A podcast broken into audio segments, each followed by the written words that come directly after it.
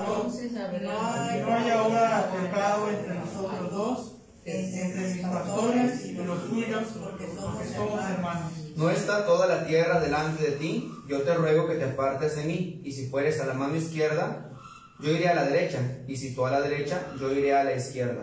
Y alzó sus ojos y vio toda la llanura de Jordán, que toda ella era de riego, como el huerto de Jehová, como la tierra de Egipto en la dirección de Zoar, antes que destruyese Jehová Sodoma y a Gomorra. Entonces Lot escogió para sí toda la llanura del Jordán, y se fue Lot hacia el oriente, y se apartaron el uno del otro. Abraham acampó en la tierra de Canaán, En tanto que Lot habitó en las ciudades de la llanura, y fue poniendo sus tiendas hasta Sodoma. Amén. Señor, gracias porque podemos leer tu palabra, ayúdanos a aprender lecciones prácticas, Dios, acerca de cómo tomar decisiones y poder estar en paz con nuestros semejantes. Te lo rogamos en Cristo Jesús. Amén. Amén. Este, ¿puedes probablemente el control está en la bolsa chiquita? Probablemente.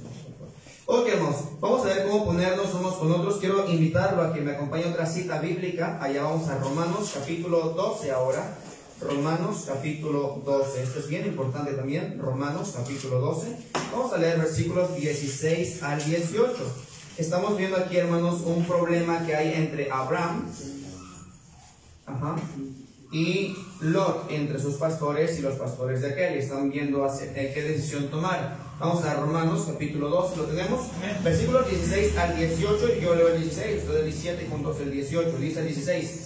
Ah, unánimes entre vosotros, no altivos, sino asociándoos unos, eh, u- asociándoos con los humildes, no seáis sabios en vuestra propia opinión. no paguéis a nadie mal por mal, procurad lo bueno delante de todos los hombres. Si es posible, en cuanto dependa de vosotros, estad en paz con todos los hombres. Ahora vamos al capítulo 15, y esta es nuestra base bíblica, versículos 5 y versículo 6. Amén. Ok, el versículo 5 dice así, pero el Dios de la paciencia y de la consolación os dé entre vosotros, la eh, entre vosotros un mismo sentir según Cristo Jesús. ¿Ustedes el 6? Para que unánimes A una voz glorifiquéis a Dios y Padre de nuestro Señor Jesucristo. Muy bien, hermanos. Aquí estamos viendo un, un problema, un conflicto. Estaba Abraham y dice ahí en Génesis, cuando estábamos en el capítulo 13, que hubo, dice, altercado, es decir, hubo problemas, hubo ah, una discusión entre los pastores de Abraham y los pastores de Lot. Ahora, muchas veces, hermanos, eh, en nuestro diario andar tenemos discusiones con diferentes personas, desacuerdos. ¿no? Uno dice, ¿sabes qué? Yo voy a la derecha y el otro dice, pues yo voy a la izquierda, ¿verdad? Uno dice, pues yo blanco, otro negro, uno dice, vamos a hacer esto, el otro dice, no, vamos a hacer aquello. Y hermanos, muchas veces hay este tipo de discusiones y bueno, queríamos pasar ahí la diapositiva, pero bueno, creo que esta nos, nos falta una actualización, no sé qué, si se puede actualizar ahí automático, qué bueno, si no, pues lo tendremos que dejar así, ¿verdad? Ok, hermanos, vamos a ver cuál es el tema general. Hermanos, podemos muchas veces permitir que el orgullo nos domine o podemos elegir trabajar para lograr una solución que glorifique a Dios y fomente la unidad.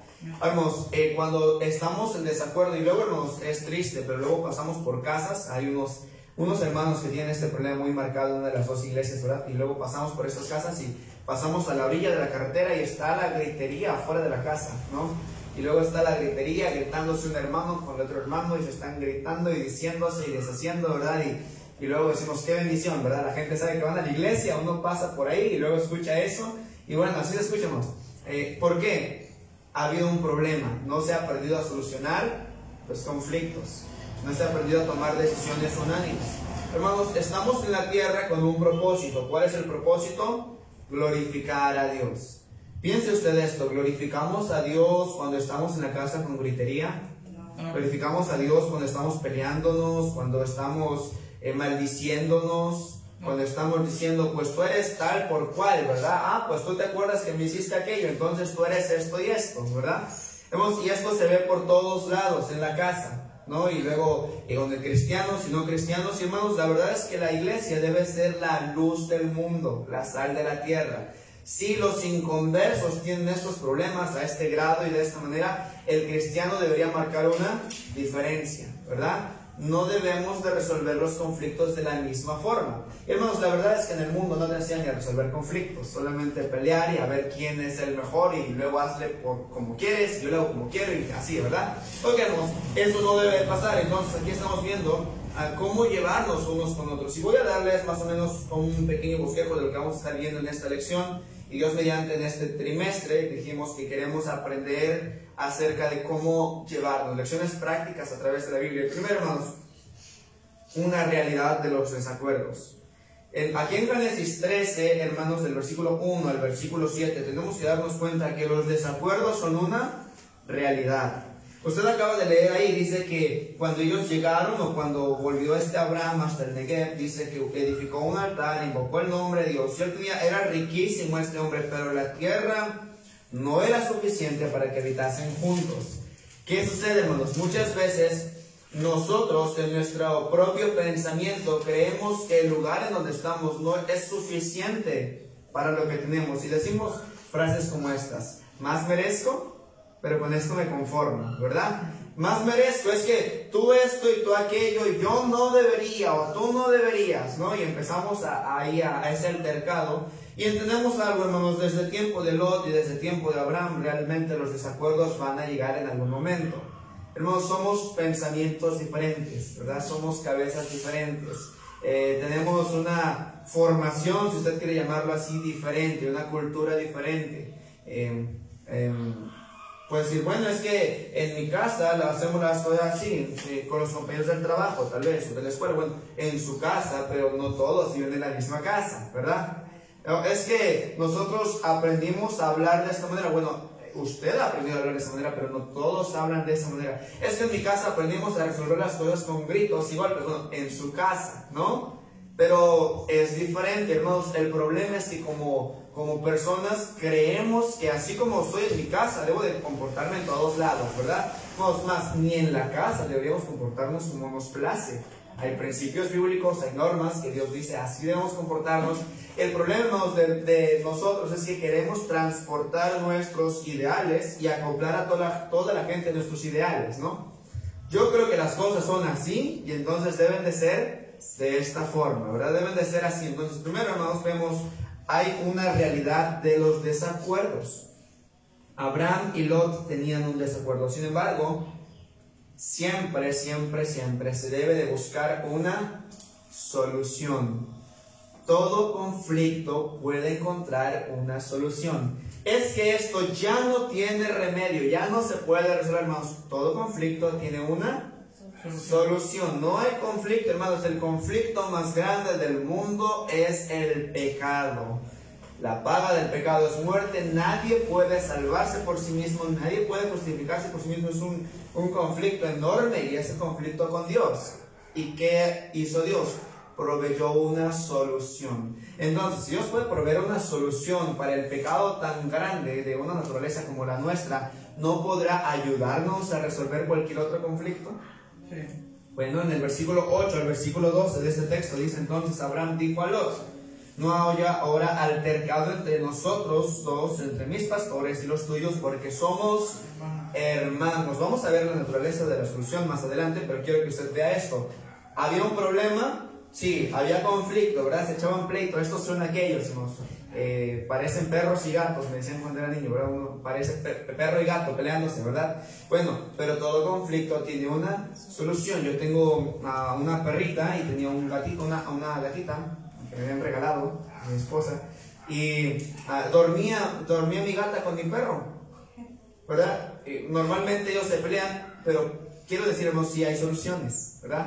Se llega a soluciones, se llega a acuerdos. Muy bien, entonces del versículo 8 al versículo 12 vamos a ver que sí hay soluciones, pero luego vamos a ver en el texto de Romanos 12, del 16 al 18 y del 15, del 5 al 6, que son los que acabamos de leer al, al final, que hay ciertos fundamentos para llegar al acuerdo. Es decir, ¿cómo voy a resolver mi conflicto? Muchas veces, hermanos, no se resuelven los conflictos no porque no se puedan resolver, sino porque no los sabemos resolver o muchas veces porque sabemos cómo resolverlos y simplemente no lo resolvemos, ¿verdad? Entonces, esto es sencillo, es sencillo, realmente hay fundamentos bíblicos para que nosotros podamos llegar a una solución práctica. Y hermanos, imagínense usted si cada uno de los que estamos aquí aprendiéramos esos, esos conceptos, esos principios bíblicos y los aplicáramos.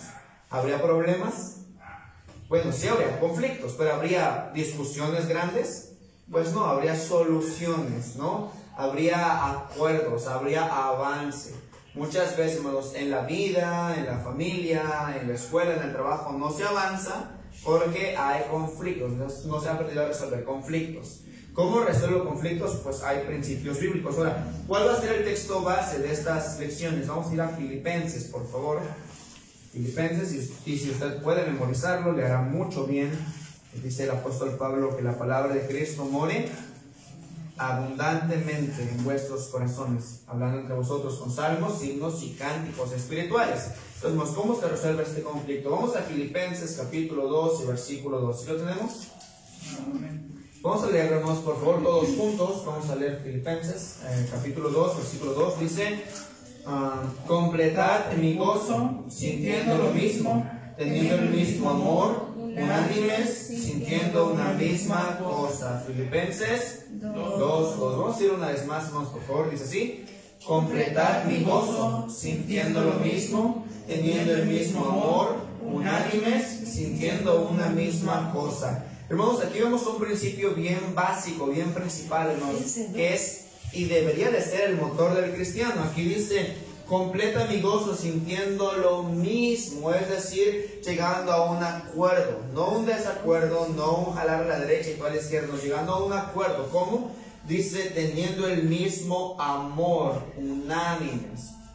¿Qué es lo que puede soportar cualquier falta? La Biblia dice, el amor.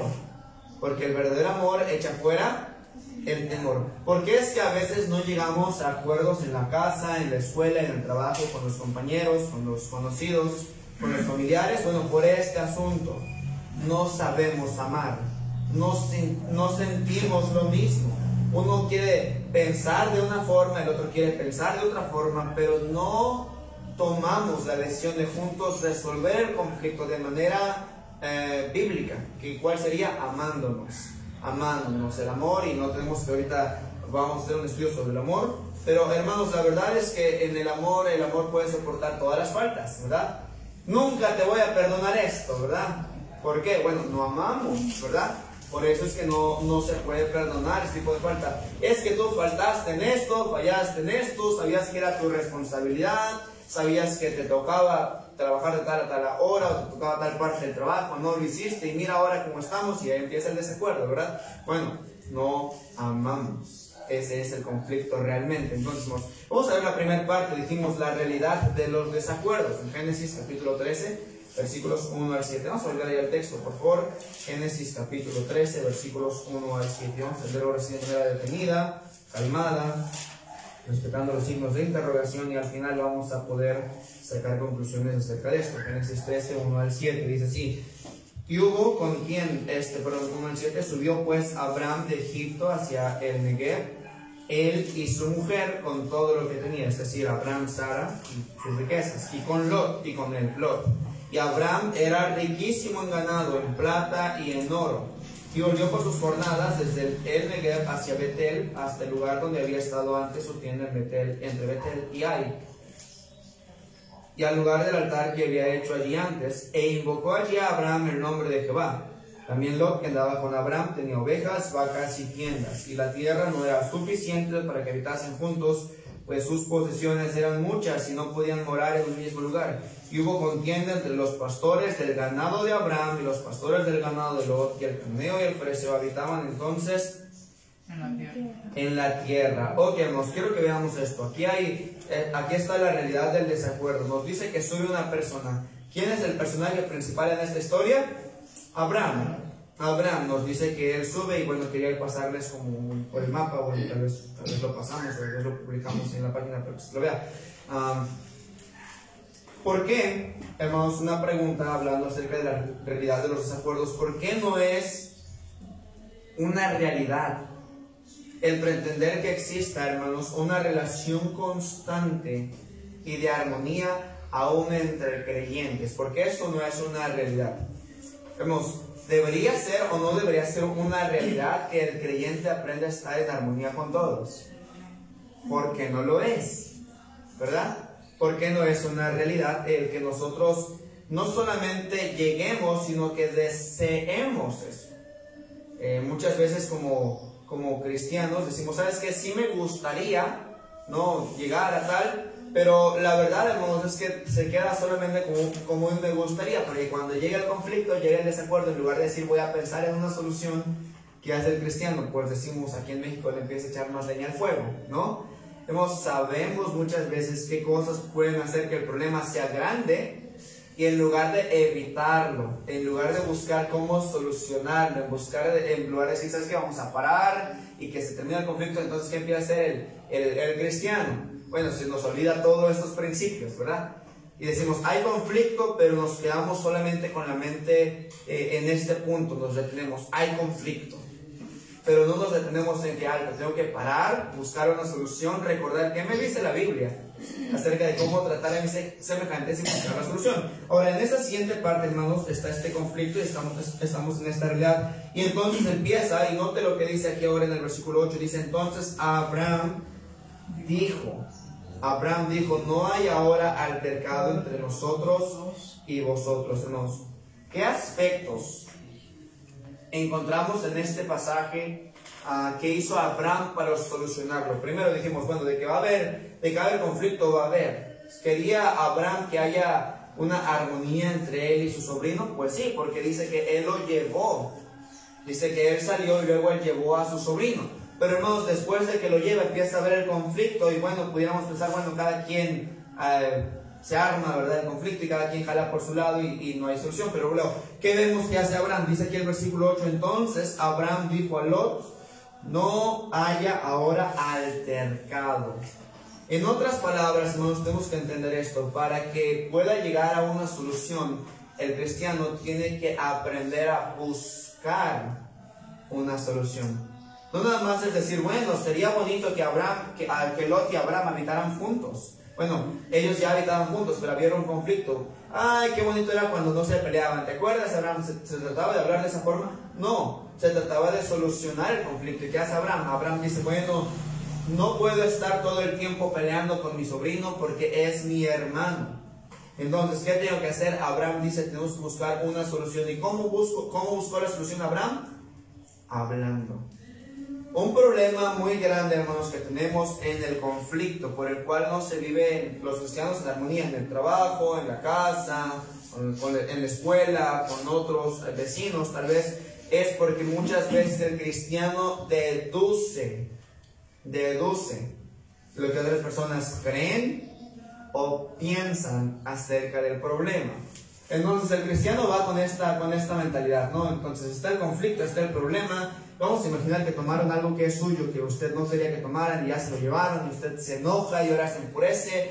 Y en lugar de hablar y preguntar, oye, ¿por qué, estamos, ¿por qué lo tomaste?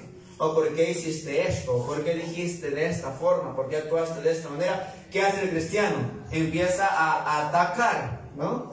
Es que tú hiciste esto, es que tú siempre eres así es que nunca vas a cambiar. Es que tú no entiendes, ¿verdad? Tú lo tomaste por esto y por aquello, ¿no? O tú te llevaste esto porque, cosas así, hermanos. En lugar de pensar en la solución, en lugar de detenernos, simplemente empezamos a buscar culpabilizar a otros.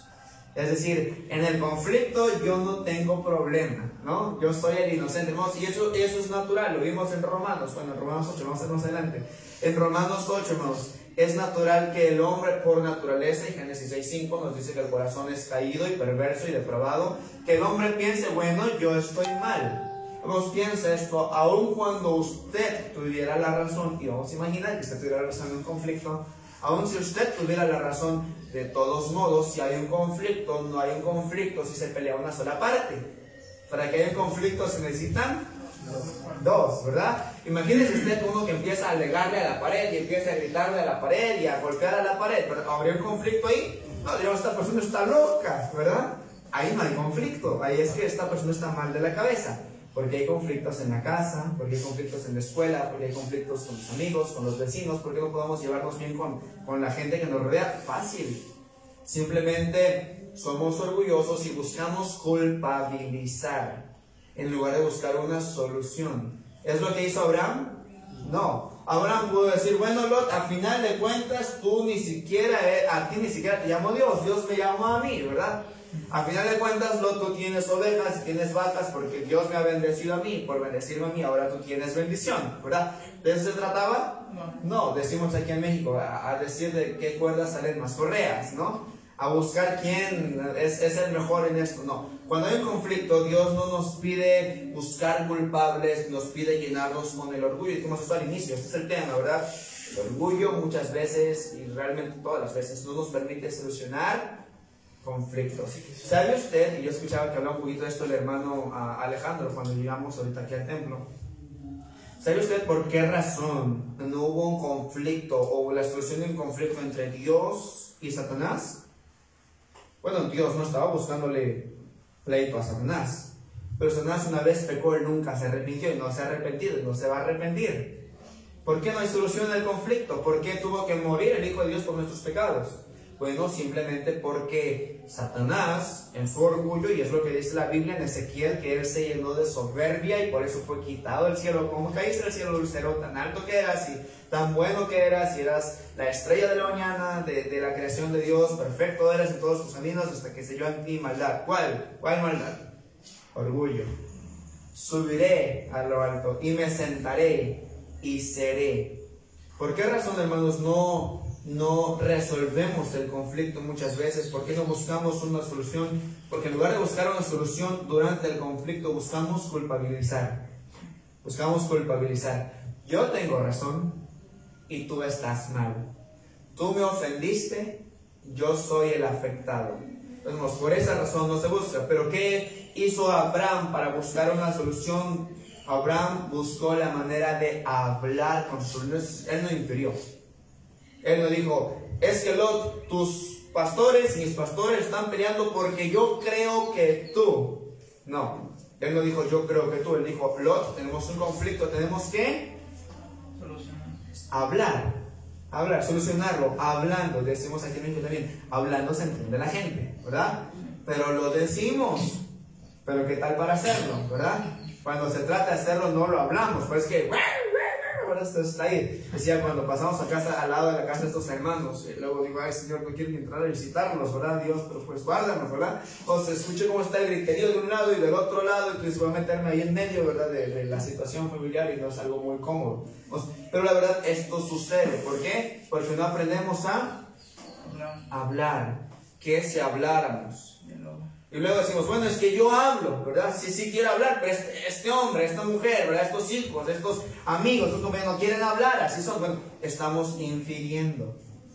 Estamos infiriendo. También no se trata de nada más hablar así como, es que yo soy golpeado y así hablo y así. No, ¿verdad? No se trata de eso. Si quiero buscar una solución, recuerda que dice el libro de Proverbios que la blanda respuesta quita la ira, más la palabra áspera hace subir el furor, ¿verdad? Queremos, Abraham no fue con él, y Abraham, la verdad es que como vemos la solución y la manera en que le habla Lot, dice, no haya altercado entre nosotros dos, entre mis pastores y los tuyos, porque somos hermanos. Ahí nos está hablando con el tono con el que estaba hablando Abraham. Abraham no fue así, no, no, no fue a hablar con Lot, decirle, es que somos hermanos, no tenemos que estar peleando, no, no fue así, ¿verdad? No fue así. Muchas veces nosotros queremos usar las palabras correctas de la forma incorrecta. ¿Y va a haber solución? Es que no se trata de qué estás diciendo, también se trata de cómo lo estás diciendo. Abraham buscó solucionar el conflicto así. ¿Y qué hizo? Habló de una manera pasiva. Pasiva somos hermanos, no tenemos que estar peleando, no haya altercado, no haya discusión, no haya pleito entre nosotros, lleguemos a una solución. Vamos, tenemos que también buscar algunos errores también de la solución del conflicto. Dijimos, para buscar solucionar el conflicto se tiene que hablar, pero cuando hablamos no solamente se trata de hablar de la manera correcta, sino también se trata de hablar de la forma, de la forma correcta. Pero también vemos ahora una parte de, la solución es esto, pero también tenemos que entender otro. No nada más se trata de expresar, sino también se trata de la respuesta. De la respuesta. es muy importante esta parte también. ¿Por qué? Porque una persona, hermanos, puede llegar con toda la tranquilidad de buscar solucionar y el otro lado, no. O usted puede ser el que responde, no, ¿verdad? De una manera tranquila o de una manera no, no tranquila. Hubo algunos errores y cometió aquí Lot durante este arreglo del problema. Vaya más adelante, dice el versículo 9, ¿no está ahora toda la tierra delante de ti? Yo te ruego que te apartes en si fueras a la mano izquierda, está orando a Abraham, yo iré a la derecha y si tú a la derecha, yo iré a la izquierda. Pero note la manera en que responde Lot. Y alzó Lot sus ojos y vio toda la llanura del Jordán, que toda, era, eh, perdón, toda ella era de riego, como el huerto que Jehová, eh, como la tierra de Egipto en dirección de Soar, antes que destruyese Jehová a Sodoma y a Gomorra. Entonces Lot surgió para sí toda la llanura del Jordán y se fue Lot hacia el oriente y se apartaron el uno del otro. Y luego dice que, bueno, versículo 2, la última parte, dice tanto que Lot habitó en las ciudades de las llanuras y fue poniendo sus tiendas hasta Sodoma. Hubo una manera en la que responde Lot. Y usted puede decir, bueno, es que yo aquí no veo que esté hablando Lot. No, no habló, pero tomó una decisión. Le dice a Abraham, ¿sabes qué? Mira, tenemos toda la tierra. Si tú vas a la derecha, yo voy a la izquierda. Si tú vas al norte, yo voy al sur. El caso es que no estemos juntos para no estar peleando. Tenemos una, una buena cantidad de tierra. Elige a dónde vas. El problema de la respuesta de Lot es que dice que alzó sus ojos y vio la llanura y vio que era de riego y entonces decidió irse hacia ese lugar. En otras palabras, Lot quiso tomar una respuesta ventajosa. ¿Por qué no se soluciona muchas veces el conflicto, hermanos? Porque muchas veces uno puede estar hablando bien, pero luego la otra parte o usted mismo puede estar queriendo tomar ventaja de la situación. Ah, ¿Sabe cómo es esto? decimos aquí en México, dar a una cachetada con guante blanco, ¿verdad? Ok, voy a responderle bien. Vamos a imaginar que las cosas van a estar bien, vamos a solucionar el conflicto, no va a haber problema, ¿verdad? Pero nada más, ¿verdad? Otra cosita y estoy como que ahí lo guardo, ¿verdad? Te la perdono ahorita, decía una, una, ah, una ilustración de un hombre que estaba, estaba peleado con su hermano, él estaba muriendo, y luego ya estaba en la cama del hospital y luego fue a su hermano a verlo y le dice, oye, pues espero que te compongas y que no sé qué, y todo ello. Dice, está bien, sí te perdono y no hay conflicto entre nosotros, estamos bien. Luego ya se iba su hermano y luego él se levanta y dice, oye, este, ven para acá, ¿verdad, Juan? Vamos a imaginarnos, Juan, ven para acá. ¿Y qué pasó? Dice, pero si da esto de levanto, seguimos igual, ¿verdad? Y muchas veces hacemos esto. ¿Sabes qué? Vamos a solucionar, está bien, no hay problema, vamos a solucionarlo. Pero yo estoy buscando una ventaja, lo estoy guardando ahí, pero nada más me lo vuelves a hacer, ¿verdad? Y es la última vez que me haces esto. Cosas de este tipo, hermanos, que, que se responden es buscar ventaja en la solución del conflicto. ¿Va a traer verdaderamente esto una solución a los conflictos? No. No. Realmente no. Y usted puede ver, hermanos, si usted sigue estudiando y no es necesario que usted estudie todo esto, puede leer el siguiente capítulo, pero usted ya lo sabe. La respuesta de Lot, en lugar de traerle bendición, le trajo maldición. Porque la persona que quiere sacar ventaja de cualquier situación, Cristo dijo que el que quiera ganar su vida, la perderá. Cualquiera que quiera sacar ventaja, bueno, estamos en conflicto, pero ahora es cuando puedo aprovecharme. Ahora está bien, tú estás en esto, pero ahora vas a hacer entonces lo que yo diga, ¿no? Ok, está bien, pero ¿qué está haciendo? Está tomando una pésima decisión. Tal vez ahorita no. Tal vez ahorita, ahorita se compone el conflicto, probablemente sí. Pero ¿qué va a venir después? Dice la Biblia, no os engañéis, Dios no puede ser burlado, porque todo lo que el hombre sembrare, eso, también segará. Entonces, uno está sembrando para la carne, de la carne ciega corrupción. Entonces, ¿qué hace Lot? Lot dice, bueno, entonces aquí es la ventaja, ¿verdad? ¿Cuáles son los mejores campos? Él, mi, mi, tío es el más rico, mi tío es el que tiene más ovejas, yo tengo menos, pero tenemos un conflicto ahí y él me está dejando decidir. Entonces, ¿qué voy a hacer? Ah, ya sé pues él tiene más vacas, él necesita más donde alimentar, él necesita más donde abrevar, él necesita más, más estanques. Pero si los tiene, se va a multiplicar más. Aquí es donde puedo sacar ventaja.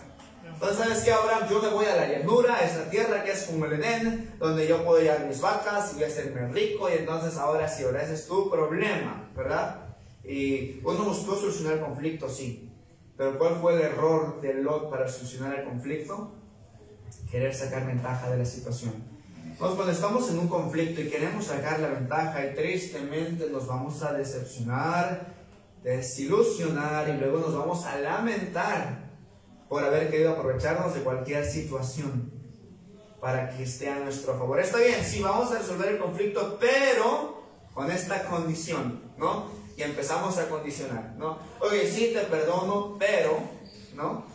Y empezamos con ese tipo de cosas, hermanos. Y eso va a llevarnos a vivir en armonía con los demás. No, hermanos, no, no es bonito, ¿verdad? Yo, yo no veo que esto es bonito ni en los matrimonios, ni en las familias, ni en el trabajo, ni, ni con los compañeros de la escuela, ni de trabajo, nada de esto. Es, es bonito que uno tenga que estar siempre... Uh, ¿cómo se llamarlo? A disposición de otro, ¿no? Condicionado con otro. No puede, ok, no puede hacer nada eh, a menos que, ¿verdad? Porque, ah, porque te acuerdas cuando tú, ¿verdad? Allá en el 1080, 1980, ¿verdad? Okay, sí, ok, entonces esto no lleva a solución de conflictos. Aparentemente se soluciona el conflicto y probablemente, vamos a decirlo así, el problema que tenían inmediatamente se quitó de encima, ¿no? Había altercados entre los pastores de Abraham y los de Lot. Bueno, al momento que toman decisión parece que no. Pero ¿qué pasa después? Las consecuencias son aún mayores. Entonces nos tenemos que ver esto. Cuando busco una solución tengo que buscar hablar con la persona, no inferir, ver la manera en la que tengo que hablar, pero además, además debo de buscar no aprovecharme de ninguna situación de conflicto.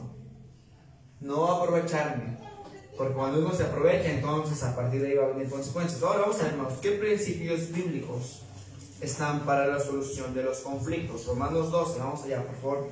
Romanos 12. ¿Qué principios bíblicos o qué principios nos da la Biblia para solucionar nuestras diferencias? Romanos capítulo 12, versículos 16, versículos 16 al 18. Dice, pero Dios, ah, pero el Dios de la paciencia y de la consolación nos dé entre vosotros un mismo sentir según Cristo Jesús, para que unánimes a una voz glorifiquéis al Dios y Padre de nuestro Señor Jesucristo. Hermano, esto es bien importante. Ah, bueno, voy a, voy, a, leer un poquito más, también quiero leer el capítulo 15 porque ahí también tenemos una parte de la solución del versículo 5. Dice, pero el Dios de paciencia y de la consolación nos dé a vosotros mismos sentir que es un según Cristo, para que no animes a una voz, pero leí, eh, leí el 15, glorificéis a Dios el 12, hermanos, el 12, 16, Romanos 12, 16, dice, unánimes entre vosotros, no altivos, sino asociándoos con los humildes, humildes asociándoos con los humildes, no seáis sabios en vuestra propia opinión no paguéis a nadie mal por mal, procurad lo bueno delante de todos los hombres, si es posible, cuando depende de vosotros estar en paz con todos los hombres. Atención, hermanos, dice el versículo 16: Unánimes entre vosotros, no altivos. ¿Cómo soluciona un conflicto? ¿Verdad? ¿Yo puedo solucionar un conflicto llegando a la persona a echarle pleito? No. No, ¿verdad? Abraham y Lot, si se hubieran echado pleito uno al otro, no resuelve nada. Y dijimos, al sacar ventaja no hubo una buena solución. Pero yo no puedo llegar a, no sé, a, mi casa o con mi familia o con mis amigos, mis compañeros y echarle pleito. Es que tú tenías que hacer esto y no lo hiciste, ¿verdad? Pues que tú no me entregaste el material a tiempo. Es que, y entonces empieza a ver el conflicto. Dice la Biblia, no, es, no se tiene que hacer esto. Dice, no seas altivo, sino asociate con los humildes. ¿Qué tengo que hacer o qué tenemos que hacer? Ser humildes. Hay una sola cosa que Cristo nos enseñó imitar de Él. Digo, Cristo, aprende de mí a hacer agua en vino. No. Aprende de mí a caminar sobre las aguas, a resucitar muertos. No. Cristo dijo, aprende de mí que soy manso, mansedumbre. La mansedumbre significa poder bajo control. Y luego, humilde de corazón manso y humilde. La humildad y la mansedumbre siempre van tomadas de la mano. ¿Por qué razón en la casa, en la escuela, en el trabajo, con los familiares, con quien tengamos un conflicto, no se resuelven las cosas? Bueno, porque no, no tomamos una posición de mansedumbre y humildad. Piensa esto. ¿Por qué la gente alza la voz? ¿Por qué la gente empieza a gritar? ¿Por qué la gente quiere llamar la atención de esa manera o insultar? Sencillo, no sabe controlarse, no sabe controlar su impulso, no sabe controlar su lengua, no sabe controlar su corazón. ¿Por qué? Porque no le ha pedido a Dios humildad. ¿Por qué? Porque no se ha asociado con los humildes. Cuando está hablando de asociarse con los humildes es ten compañerismo con gente humilde. Ten compañerismo con gente humilde. ¿Quién es gente humilde? Bueno, gente buenos cristianos, cristianos maduros. ¿Qué es un cristiano maduro? Dice que trata a los otros como superiores a sí mismo. Dice la Biblia, ¿está convencido de que son superiores a sí mismo? No. Dice que son superiores que aquella persona? No. Pero dice que cuando los tratando de honra, honra a las personas, respeta a las personas. ¿Por qué razón no se resuelven los conflictos? Dijimos, tiene que haber fundamentos para el acuerdo. Y un fundamento principal que nos da la Biblia es asociarme con humildes. Dijimos, humildad y mansedumbre van de la mano. Una persona es humilde porque refleja lo que hay en su corazón, que hay en su corazón mansedumbre. Cristo dijo esto, si te dan en, la mejilla, en una mejilla, con la otra. Se requiere eso, mansedumbre. Piense usted, ¿verdad? Eh, ¿A quién le gusta que le insulten? Pero cuando lo insultan, ¿qué tiene que hacer el cristiano? Ah, pues es que me le hizo, me insultó de este grado, yo lo voy a insultar de este grado, ¿verdad? dicen, eh, le voy a decir cosas de su mamá que ni él sabía, ¿verdad? ¿Eso tiene que ser cristiano? No, ¿verdad? Luego en, el, en la calle, luego vemos los, taxistas, a mí, a mí me dan coraje los taxistas que son los dueños de la calle, ¿verdad?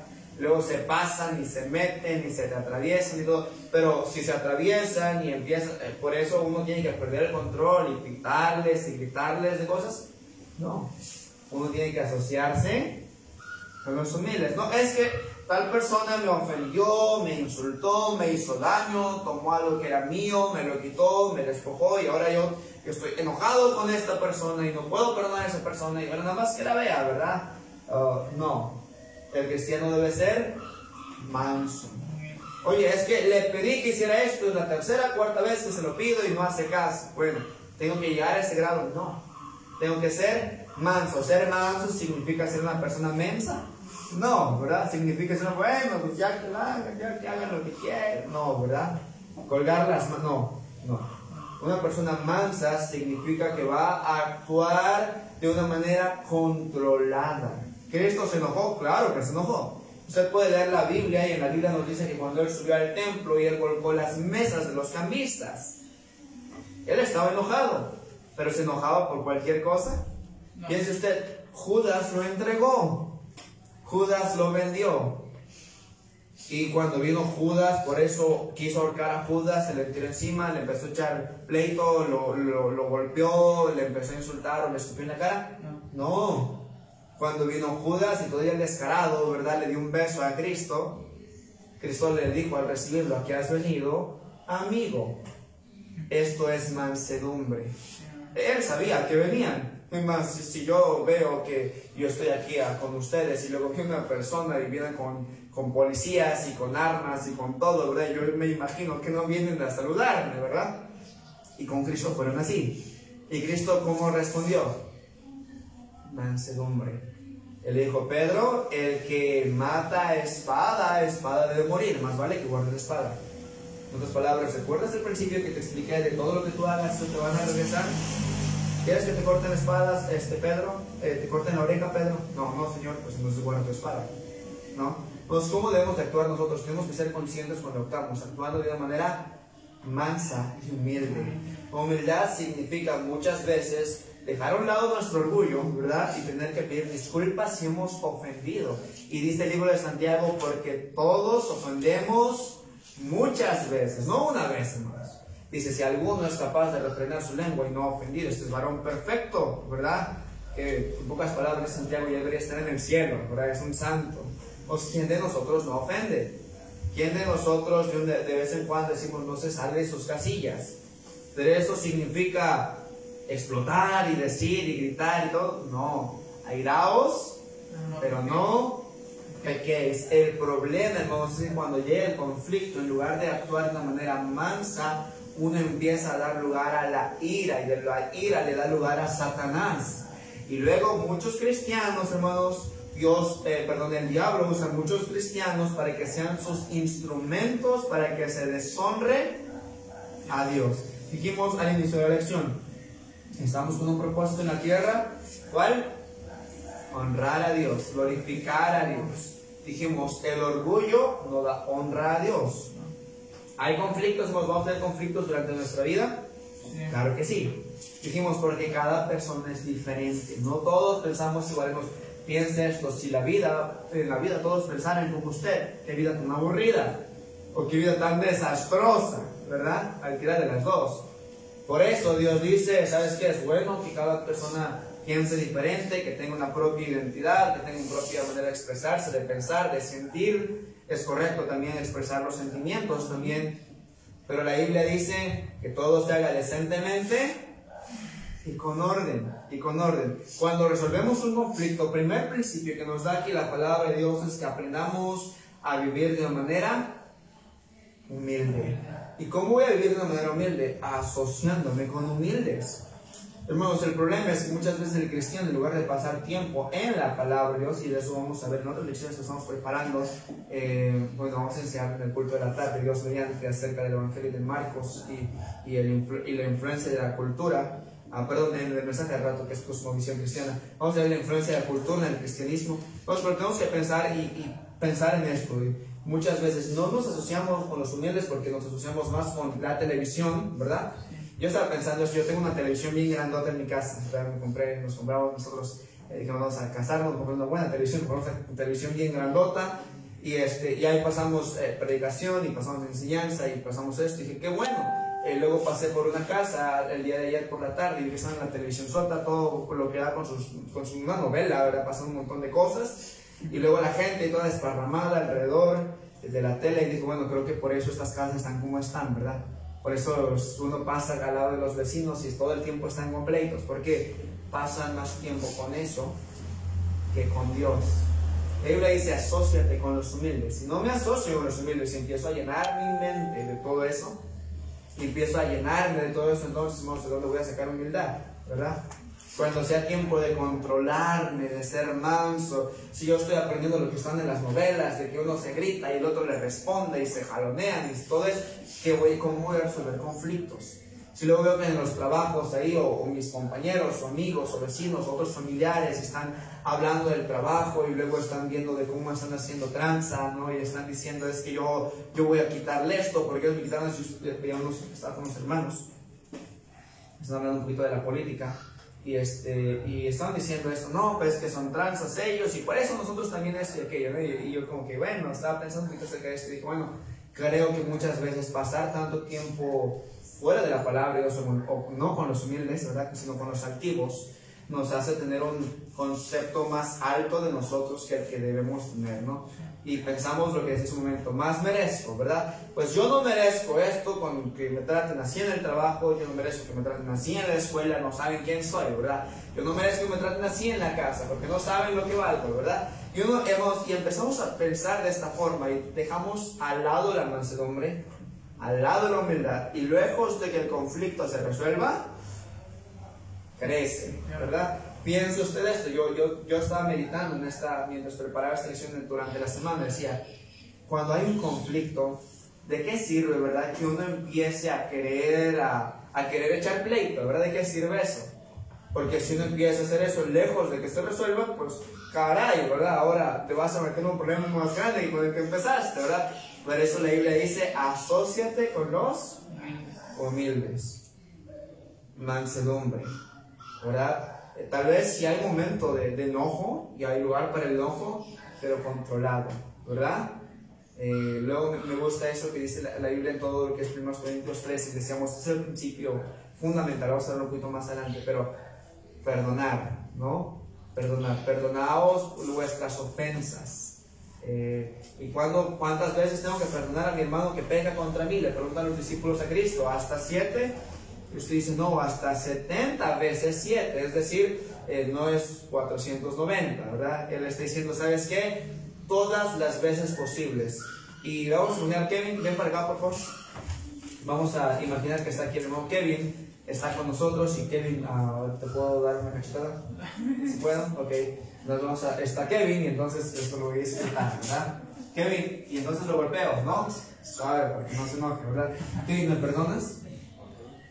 Gracias, Kevin. Kevin, ¿me perdonas? Kevin, perdóname, ahora sí, no quería apoyarte. ¿Me, me perdonas? ¿Es sincero? Kevin, ¿me perdonas? Hermanos, ¿creen que estoy pidiendo perdón de verdad? No. El perdón de verdad implica arrepentimiento.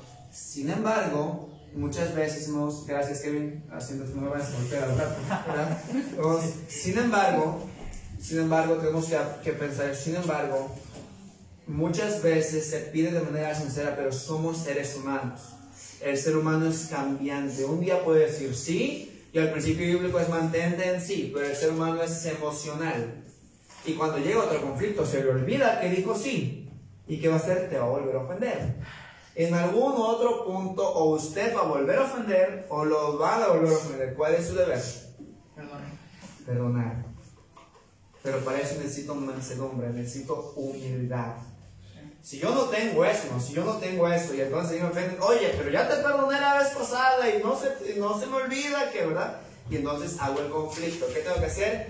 Ser manso, ser manso. Sabes que si me ofendiste, ¿verdad? Y otra vez me diste otra cachetada, ¿verdad? Eh, pero te perdono. ¿Pudiera vengarme? Sí. Pero si me vengo, ¿qué voy a ganar?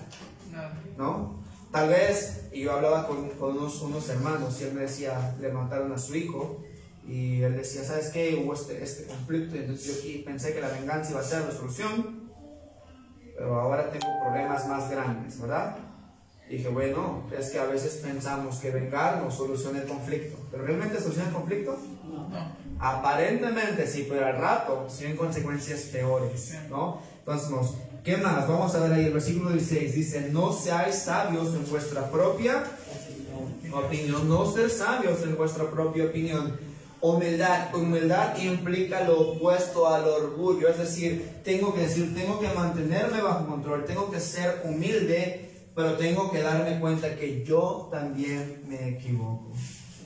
Yo también me equivoco. Siempre nos que hay un conflicto, siempre que hay un problema, ¿otro es el que tuvo la culpa?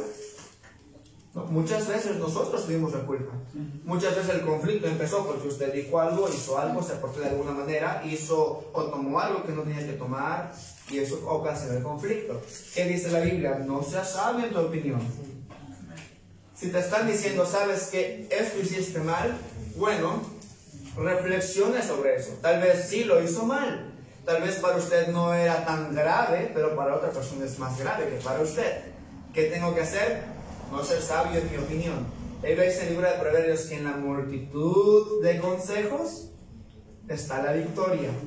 ¿Verdad? El problema es que muchas veces el único concepto o consejo que queremos escuchar es el mío. Decía uno de mis maestros, a veces yo hablo conmigo mismo porque me gusta hablar con una persona inteligente, ¿verdad? Le decimos de, de manera de broma, hermanos, pero a veces lo pensamos de manera real. Queremos, oh, es que esto se soluciona de esta manera. ¿Por qué? Porque yo creo, porque yo pienso, porque yo digo, ¿verdad? Pero le están diciendo, oye, pero se puede solucionar de esta manera. No, no, eh, tiene que ser así, ¿verdad? Bueno, que dice la Biblia, no seas sabio en tu propia opinión. Hay un, un, dicho aquí en México también que decimos, no sé, muchos dichos tienen también sabiduría, algunos principios bíblicos, pero no pero algunos sí. Que al que no oye consejo, No llega bien. ¿verdad? Ah, y a veces hacemos eso también, ¿verdad? Oye, no hagas esto, no, pero yo creo, pero y, y uno lo hace, ¿verdad? O lo dice, o toma la decisión, o actúa, o lo que sea, y luego ahí está el conflicto, ¿verdad? Ahí está el problema. ¿Qué dice la Biblia? Dice, no seas sabio en tu propia opinión, ¿verdad? No seas sabio. Muchas veces cuando el hombre habla consigo mismo hay camino que al hombre le parece derecho, pero su fin es camino de muerte. El necio en su corazón piensa que está bien, piensa, ¿no? Y luego eh, el, como cristiano, usted como, como hermano, como hermana, a veces decimos, bueno, es que las cosas tienen que hacerse de esta manera. Es que yo le dije que era de esta manera, ¿verdad? Bueno, no seas sabio en tu propia opinión. Esto significa otra cosa, hermanos. Consideración. Consideración. A veces hay conflictos porque no somos considerados. No consideramos a otra persona. Es decir, la única opinión que cuenta es la mía. Tal vez a la otra persona le insulta, le molesta o le lastima esta decisión, esta acción. esta palabra, pero como yo no les tomo en cuenta, lo hago, lo digo, lo actúo y ¿qué sucede? Conflicto. ¿Qué dice la Biblia? No seas sabio, considera.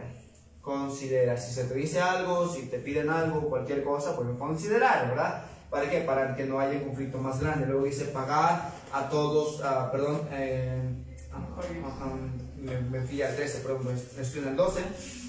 Um, ok, eh, 17, no paguéis a nadie mal por mal. Y aquí está la cosa, ¿verdad? Luego no buscamos al que la hace, sino al que la paga. ¿Verdad? Es que tú me hiciste, y luego, vemos, muchas veces uno tiene conflicto. Yo veo esto, hermanos, luego eh, veía esto con, con unos de mis maestros, ahí cuando está en la, en la, en la escuela uh, normal, en la escuela normal, bueno, sí, en la escuela normal, pero no me refiero al seminario, fue el seminario este, uno de los maestros que luego se peleaba y una de las, de las maestras era su, su novia. Cuando ellos se peleaban, luego él llegaba al salón de clases y empezaba a gritar y a poner un montón de cosas. Entonces decía, ¿qué culpa tenemos nosotros, verdad? De que este compadre sea aquí. No, ¿verdad? Pues tenemos que entender esto. Dice, no paguéis mal por mal, mal por mal. No, ¿verdad? Eh, tal vez uno no le dice y luego el jefe le regaña, ¿no? regaña a uno y luego entonces el, empleado va y regaña a a su, sucesor, ¿no? al que viene abajo, ¿verdad? En la cadena. Ahí me regañó el jefe, ahora yo voy a regañar al empleado, ¿verdad? No, no paguéis a nadie mal por mal, ¿ok? ¿Te ofendieron? Soporta. Soporta, soportaos los unos a los otros. No pagar mal por mal a nadie, ¿verdad? Entonces, si alguien me hace mal, ¿qué tengo que devolverle? Procurad lo bueno delante de todos los hombres. Procurad lo bueno delante de los, de los hermanos.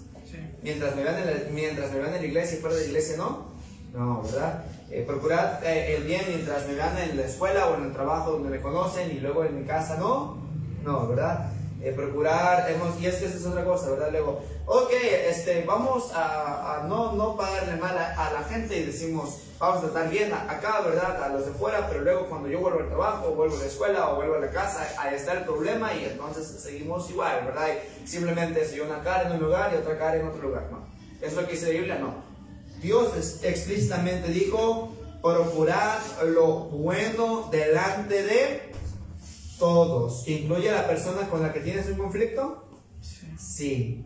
Tenía que procurar a Abraham lo bueno aún delante de Lot y de los pastores de Lot, que fueron los que hicieron todo el problema. Sí. sí. Tenía que Abraham decir, bueno, Lot, contigo estoy bien, pero con tus pastores estoy peleado. No. ¿Qué hizo Abraham? Trató bien a Lot y trató bien a los pastores de Lot. ¿Y cómo sabemos que trató bien a los pastores de Lot? Porque si Abraham hubiera tratado mal a los pastores de Lot, créanme que Dios lo hubiera registrado ahí para que aprendamos otro principio.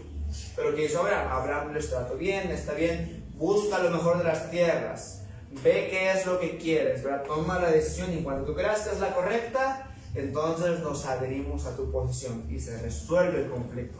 Entonces, ¿qué tengo que hacer yo? ¿Qué tiene que hacer usted? Bueno, procurar lo bueno delante de todos. Si es posible, en cuanto depende de vosotros, estad en paz con todos los hombres. ¿Puedo estar en paz con todos los hombres? No. ¿Qué más quisiera? ¿Verdad? ¿Quiero estar en paz con todos? Sí. Pero la Biblia dice, si es posible, en cuanto dependa de ti. En otras palabras, uno tiene que procurar hacer todo lo que pueda para estar bien con la persona hacer todo lo que pueda para estar bien con la persona no es, no es, ah, pues si no quiere, que así se quede. Eso no es procurar hacer lo bueno, ¿verdad? Ah, pues ya le pedí una disculpa, ya le dije que perdón, ¿verdad? Y no quiere, pues que así se quede. Eso no es procurar lo bueno. Procurar lo bueno, dijimos, es buscar hablar con una buena actitud, con humildad, con mansedumbre, escuchando a la otra persona, ¿verdad? No escuchando solo a sí, escuchándose solo a sí mismo y, tratarle bien, tratarle bien. Vemos muchas veces la iglesia que cuando el cristiano está bien con Dios, aún a sus enemigos los hace estar en paz con Él, aún a sus enemigos. Eh, tendríamos que estar todo el tiempo peleándonos con gente con desacuerdos, que tenga desacuerdos o piense diferente a nosotros? No. Si sucede es porque no aplicamos el principio bíblico. Pero en cuanto dependa de mí, yo lo voy a procurar. ¿Cristo estaba en paz con Judas? Piense usted esto. Cristo estaba en paz con Judas, pero Judas lo entregó. Cristo estaba en paz con Judas y Iscariote. Dice, sí, no, quién sabe, ¿verdad? En cuanto depende de ustedes estar en paz con todos, Cristo estaba bien con Judas. Cristo le dijo, amigo. Las palabras, sabes que son palabras de afecto. Y si tú no lo quieres hacer, no lo tienes. Este cabrón Cristo sabía que tenía que suceder eso. Pero Cristo estaba buscando estar bien aún con sus enemigos. ¿Cristo eh, odiaba al sumo sacerdote Anás y Caifás? No.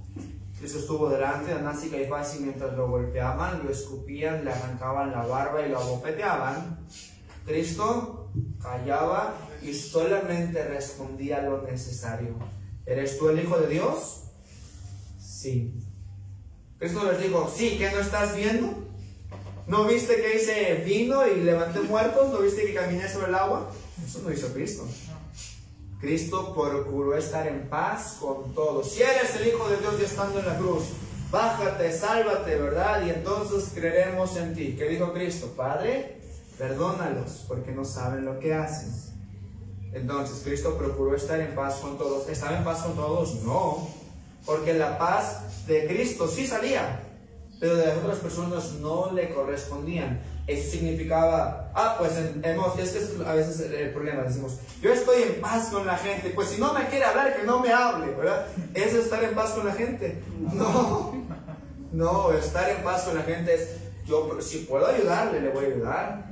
Si necesita, si tu enemigo tiene sed, dale de beber. Si tiene hambre, dale de comer. Pues haciendo esto, ascos de fuego amontonarás sobre su cabeza. Escuchaba esto, decían, que era eso, que, que, que es leche en ascuas y llevaban fuego, llevaban los cántaros de fuego a las casas, antes así lo movían, cuando se les apagaba no había cerillos, ¿verdad? Entonces, que utilizar ascuas para prender el fuego en las casas. Y luego muchas veces interpretamos como cristianos el versículo de esta manera. Ah, sí, ¿verdad? Lo voy a tratar bien para que vea que no soy igual y que se queme en la cabeza, ¿verdad? No, eso dice Biblia, no. Es una ayuda sincera. La gente necesitaba ayuda, bueno, lo vas a llenar de bendición. Y Pedro dice esto, hablando acerca de la conducta matrimonial. Eh, este, perdón, Juan dice, este, Pablo, perdón, estoy pensando en los apóstoles. Juan dice esto cuando está hablando en primera a los Corintios. Él está diciendo, mujer, si por tu conducta ganas a tu esposo, y hablando también a los esposos, ¿verdad? La manera que tratan a las esposas, a las esposas, y eso se aplica en todos los ámbitos. Todos los ámbitos, estar en paz con todos es ganarse la gente. Dice el libro de Proverbios 11:30, aunque mal se ha interpretado ese texto, yo entiendo la aplicación, pero se ha interpretado mal. Dice Proverbios 11:30, el fruto del justo es árbol de vida y el que gana almas es sabio. Está hablando de las personas a quienes ganamos para Cristo, no. Se aplica para eso, pero en lo que está hablando en ese tiempo no evangelizaban. El tiempo de lo que está hablando eh, el, proverbista, está hablando de Salomones el que gana personas para sí mismo. ¿Por qué? Porque cuando esa persona necesite o cuando yo necesite, hay quien me ayude. Hay quien me ayude. Cristo dijo, es mejor es ganar amistades por las riquezas injustas. Ganar almas, ganar personas, resolver el conflicto, no estar en pleito con nadie. ¿Qué dice la Biblia? En cuanto depende de nosotros, estar en paz con todos. Entonces, es posible que nosotros como cristianos podamos ah, vivir en acuerdo con personas que estén en desacuerdo con nosotros. ¿Es posible que podamos vivir de esa forma? Sí, hay que aplicar el principio bíblico. Ahora, ¿cómo afecta nuestra interacción entre cristianos y no cristianos? Eh, vamos a decirlo, ah, cotidiana en nuestro comportamiento para con los demás cuando nosotros los influenciamos y los ganamos por medio de esta manera de resolver conflictos, cuando nosotros los endurecemos, nosotros aprendiendo de sus costumbres, en lugar de nosotros serles de bendición. ¿Qué aplicación podemos aprender nosotros para nuestro diario vivir, a nuestro diario vivirnos? Podemos nosotros en muchas ocasiones y en muchos asuntos importantes o no importantes aprender a buscar soluciones siempre y cuando estén de acuerdo a la verdad bíblica. ¿Siempre puedo llegar a una solución aunque tenga un conflicto en mi vida? Sí, pero ¿qué, qué solución debe ser? Una solución bíblica. Una solución, eh, eh, eh, dijimos, a veces hay soluciones que no son bíblicas. si las hay. Va a resolver el conflicto aparentemente y al momento, pero al rato van a venir las consecuencias. Entonces, pues ya estamos bien, pues estemos bien, está bien, oye, es que tú tenías que hacer esto, y tú tenías que hacer aquello, y, y tú no lo hiciste, y está el conflicto ahí, ¿no?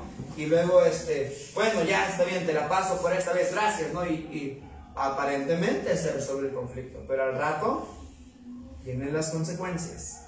Cuando se hace una, una, una de un principio bíblico, cuando se resuelve desde un principio bíblico, es una perspectiva bíblica, la palabra está buscando, entonces podemos evitarnos el resto de conflictos que desencadene por no haber resuelto el conflicto de una manera correcta.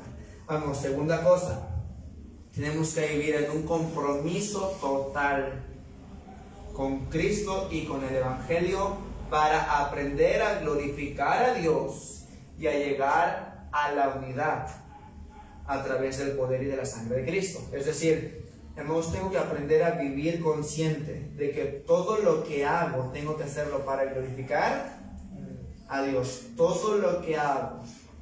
Y si tengo un conflicto, aún durante el conflicto, ¿debo de glorificar a Dios? Sí. Esa es mi responsabilidad. Pero tengo que entender que eso solamente lo puedo hacer a la luz de Cristo. El próximo estudio, Dios mediante la próxima semana, vamos a estar estudiando un poquito acerca del crecimiento espiritual equilibrado y vamos a llamarle a esta lección, lo llamamos Conéctese. Entonces, si usted quiere leer y lo puede anotar para que lo lea, lo medite y lo estudiemos la próxima semana, el Salmo 133, de los versículos 1 al 3. Salmo 133, versículos 1 al 3. Eso va a ser nuestra base para el estudio de la próxima semana. Primera a los Corintios 12, del 12 al 18 y 21 al 26. Esos textos, hermanos, los vamos a estar estudiando la próxima semana con la ayuda de Dios para aprender acerca de un crecimiento espiritual equilibrado. El día de hoy aprendimos a ponernos de acuerdo unos con otros, hermanos. Eh, primero los Corintios 12, versículos 12 al 18 y versículos 21 al 26. ¿Tenemos que andar peleándonos con todo el mundo y por cualquier cosa en todos los lugares? No, podemos ponernos de acuerdo Sí. ¿Podemos resolver conflictos? Sí. Dios nos dejó la ayuda en su palabra. Vamos a ponerlo en práctica y recordarlo, ¿verdad? Y Dios nos ayude esta semana a poder vivir una vida en paz, armonía con todos, ¿verdad? Vamos a cerrar los ojos, hermanos, y vamos a orar. Padre, gracias porque nos das el privilegio de estar en tu casa para estudiar nuevamente tu palabra, aprender estos principios que nos ayudan, Señor, a poder